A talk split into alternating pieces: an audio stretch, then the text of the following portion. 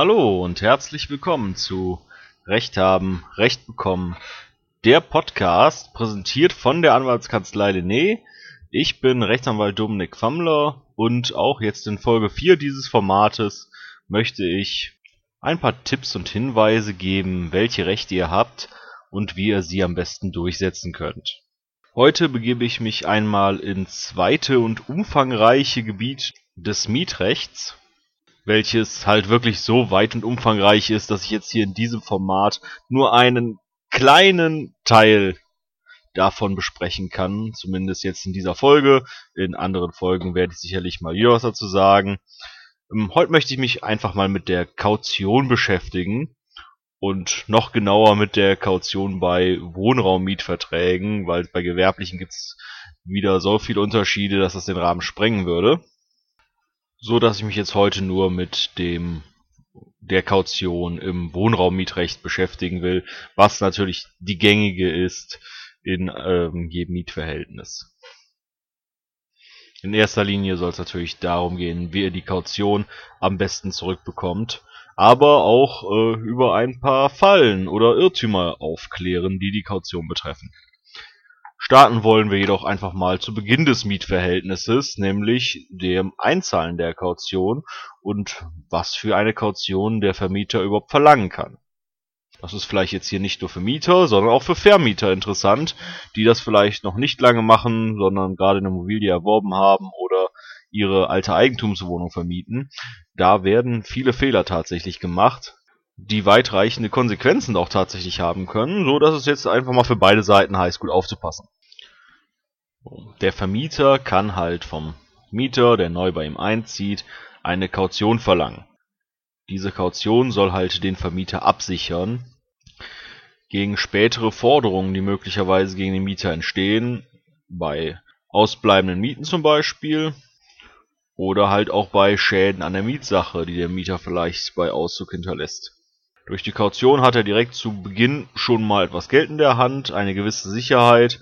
Letztendlich ist es auch für den Vermieter eine gewisse Sicherheit, dass es sich nicht hier um einen Mietnomaden handelt, der überhaupt kein Geld hat und sich trotzdem dort erstmal einmietet. Daher ist es natürlich völlig okay und ich würde es auch jedem Vermieter raten, eine Kaution zu verlangen.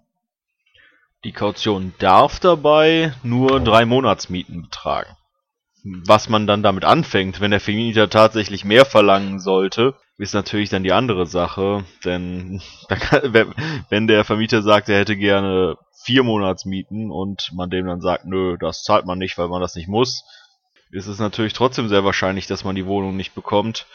Aber ganz ehrlich, dann ist es vielleicht auch besser, so ein Mietverhältnis nicht einzugehen, wenn sich der Vermieter nicht die von Anfang an gesetzliche Regeln halten will. Der Mieter ist laut äh, dem BGB auch berechtigt, diese Kaution in drei Raten zu zahlen, die dann jeweils zu Beginn des Mietverhältnisses und dann mit den folgenden Mieten zu zahlen ist. Er muss es also nicht auf einen Schlag zahlen, kann es natürlich machen.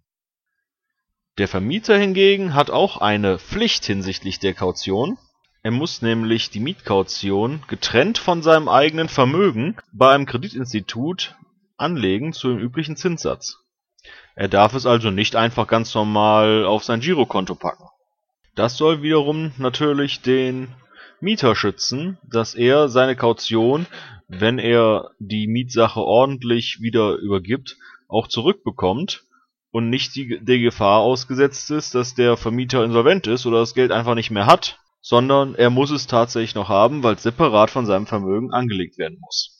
Ich habe das immer wieder erlebt, dass dem nicht so war gerade halt in den Fällen wie eben beschrieben, dass jemand äh, kein professioneller Vermieter ist, sondern eigentlich eine Privatperson, der vielleicht seine frühere Eigentumswohnung oder eine geerbte Eigentumswohnung vermietet und dann das Geld einfach zu seinem packt, gegebenenfalls auch gar nicht in böser Absicht, sondern einfach, ja gut, jetzt kriege ich das erstmal, das kriegt der äh, Mieter ja wieder. Aber nein, es muss fest angelegt werden. Denn ansonsten macht man sich als Vermieter tatsächlich wegen Untreue strafbar. Also jetzt hier mal das Wort an die Vermieter, legt die Kaution separat von eurem Vermögen an. Haltet euch da an die gesetzlichen Vorschriften, sonst kann es da, gerade wenn man Ende irgendwie mit dem Mieter im Streit auseinandergeht, richtig Ärger geben, weil das eine Straftat ist.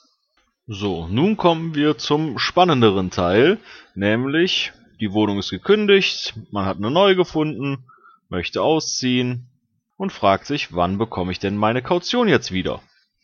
Hier denken viele gutwillige Mieter, ich habe alle Mieten gezahlt, die Wohnung ist in einem tipptopp Zustand, ich bekomme die Kaution jetzt quasi bei der Schlüsselübergabe direkt wieder.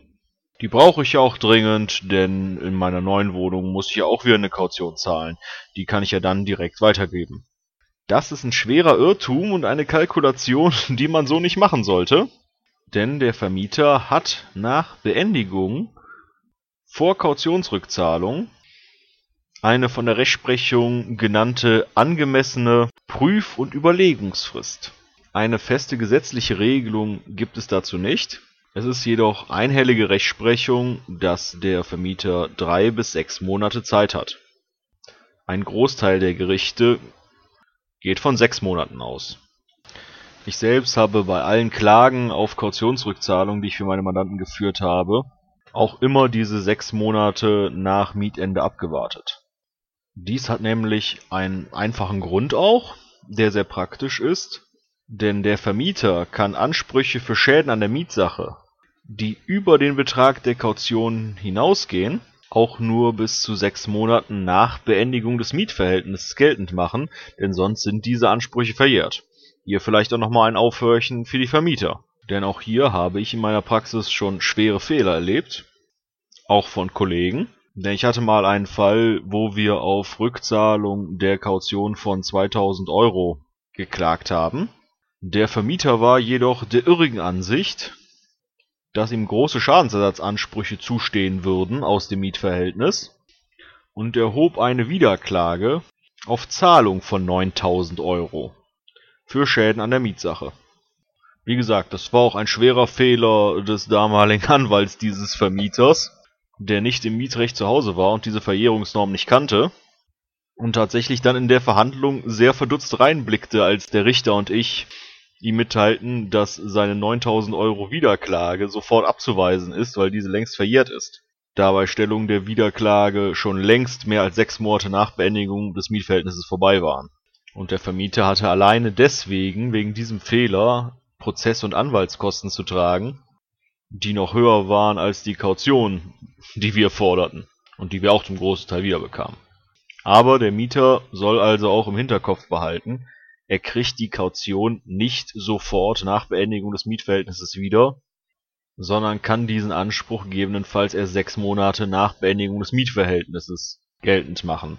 Also nicht die Rückzahlung der Kaution in eure akuten Umzugspläne einrechnen.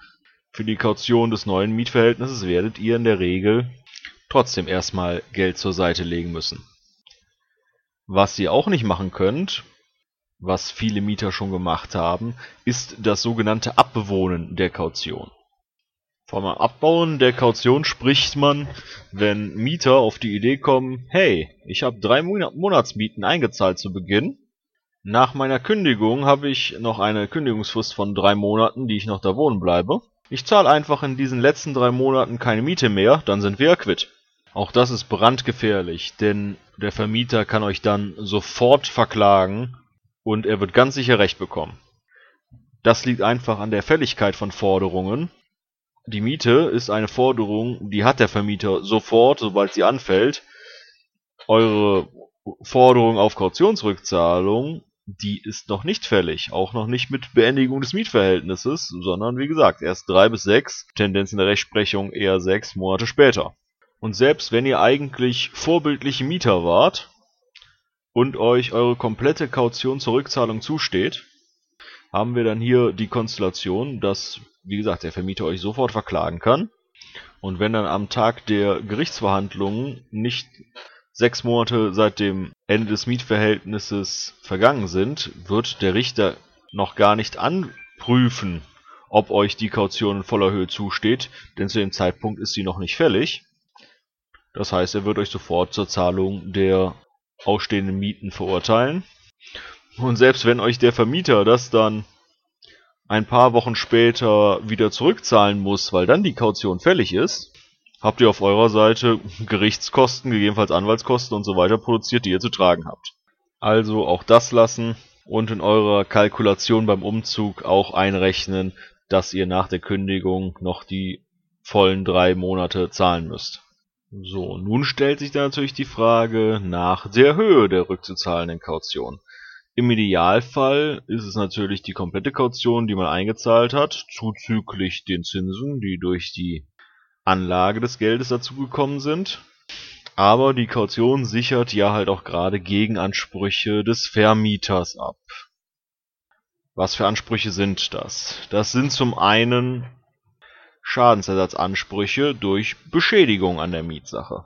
Um euch hier so gut wie möglich abzusichern, und das gilt eigentlich sowohl als für Mieter als auch für Vermieter, macht schon bei Bezug der Wohnung ein gescheites Übergabeprotokoll.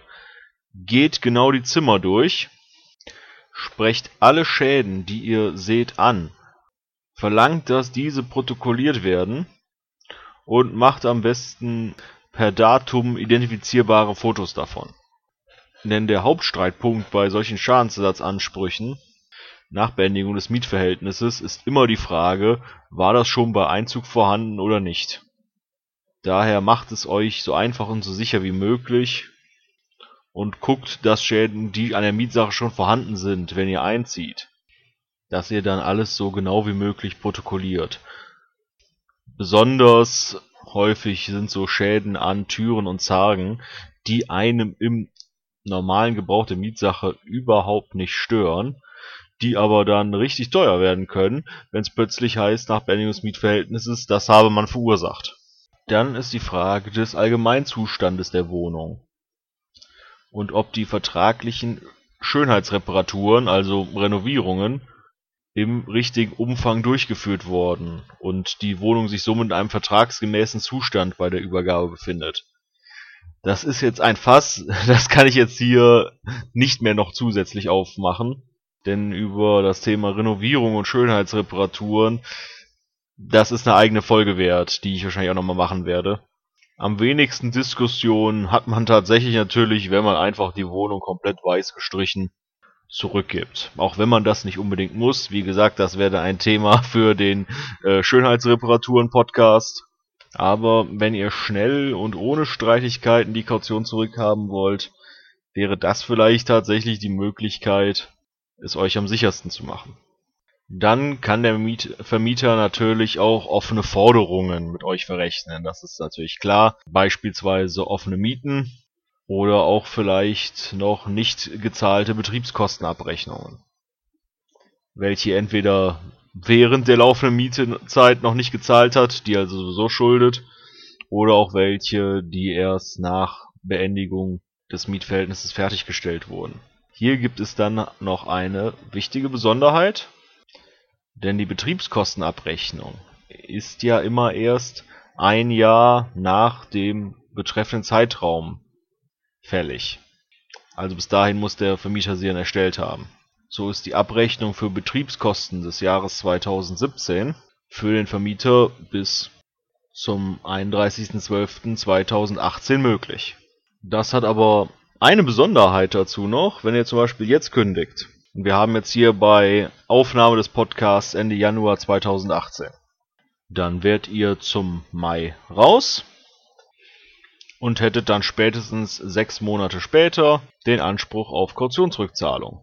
Es kann jedoch sein, dass der Vermieter für den kompletten Zeitraum 2017 dann noch keine Kautionsabrechnung fertig hat. Hatte er dann auch noch etwas Zeit für, bis zum Ende des Jahres. Und dann kommen natürlich auch noch die Nebenkosten für 2018. Und wenn ihr dann im 2018 nur Januar, Februar, März, April gewohnt habt, also die Monate, in denen man heizt, ist die Wahrscheinlichkeit relativ hoch, dass hier auch noch eine Nachzahlung kommt.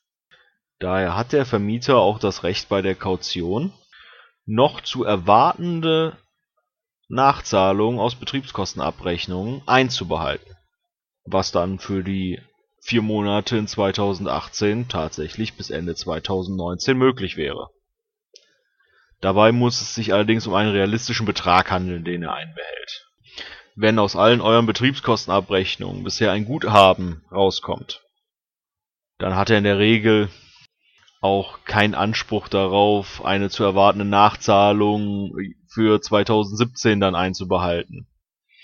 Und für die Wintermonate 2018 müsst ihr es dann auch begründen.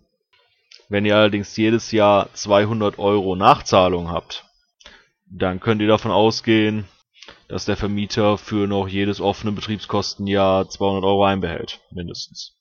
Und dann müsst ihr natürlich dranbleiben und dazu gegebener Zeit den Vermieter dann auch mal an die Betriebskostenabrechnung erinnern und ihm auch immer eure aktuelle Adresse geben, damit er euch diese überhaupt zukommen lassen kann. Ihr seht also, das Thema Kaution und Kautionsrückzahlung kann sich durchaus, bis alles komplett beendet ist, ziehen. So, ich hoffe, ich konnte euch jetzt einen guten Einblick in die Sachen bringen. Es ist was komplizierter, ist auch sehr vielschichtig. Wie gesagt, das Thema Schönheitsreparaturen habe ich hier noch gar nicht richtig angegangen. Ähm, ja, ich hoffe, ich konnte euch helfen und ein bisschen Überblick verschaffen. Ansonsten stehen wir vom Team der Anwaltskanzlei Lené natürlich auch gern zur Verfügung. Und es besteht auch weiterhin die Möglichkeit, Fragen in den Rezensionen bei iTunes zu stellen. Gerne mit einer 5-Sterne-Bewertung natürlich. Und dann werde ich darauf im Podcast eingehen. Für heute sind wir dann jetzt auch am Ende der Sendung angelangt. Ich bedanke mich fürs Zuhören und hoffe, ihr seid auch das nächste Mal dabei bei Recht haben, Recht bekommen, der Podcast präsentiert von der Anwaltskanzlei Lené. Auf Wiederhören!